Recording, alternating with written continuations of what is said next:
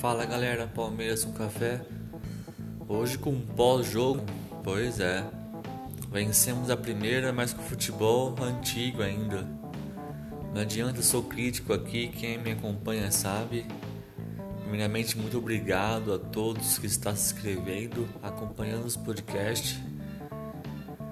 Para quem é, é novo, muito prazer, Daniel, do interior de São Paulo, palmeirense fanático, Palmeiras com Café no podcast, no YouTube. O que acontece? O Palmeiras venceu a primeira, conquistou seus primeiros três pontos. Isso é ótimo, mas o futebol muito pobre. Quem assiste o jogo do Palmeiras sabe a raiva que passa. Hoje mesmo, a TNT passou dois jogos distintos. Quem assistiu Bayern de Munique na Champions contra o Lyon, que jogo, que futebol bonito. Depois assistiu em seguida o Palmeiras contra o Atlético Paranaense. Logicamente não vou comparar Palmeiras com o Bayern de Munique, mas sim o estilo futebol proposto para a frente. O Palmeiras, ele pega a bola, Everton, Luan, Lucas Lima, meio campo Retorna Marcos Rocha, recua pro Everton. Everton vai dar um chutão. Luiz Adriano tenta proteger a bola. O Rony chuta a bola para frente e corre atrás. É só isso o futebol do Palmeiras.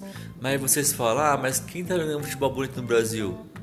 Tudo bem, é um ou outro, mas o Palmeiras tem a obrigação de jogar. A história, lá na época da academia, na época de 90, próprio 2018, com o Felipão, Palmeiras jogava pra frente pra fazer gol. Então, galera, é complicado. Entendeu? É complicado. Por mais que ganhamos, ótimo, primeiro time de, de Série A Palmeiras no ano, chegamos a 5 pontos mas tem que rever algumas coisas e tentar mudar esse, esse futebol. Rapidão um giro da rodada. É, o Flamengo conseguiu um empate no finalzinho com o Grêmio 1 um a 1 um. O Flamengo começou muito mal o campeonato.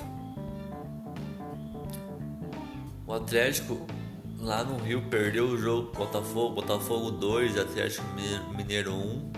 Bom pro Palmeiras pensando em título porque o primeiro lugar está com 9 pontos, o Palmeiras está com 5, com um jogo atrasado pode chegar a 8, né? O Inter, líder do campeonato agora, venceu o jogo dele por 3 a 0 contra o Atlético Goianiense. O Red Bull Bragantino ganhou por 2 a 1 do Fluminense.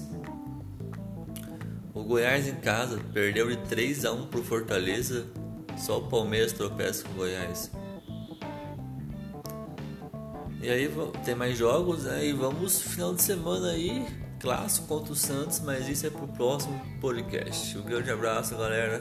Tamo junto. Até mais.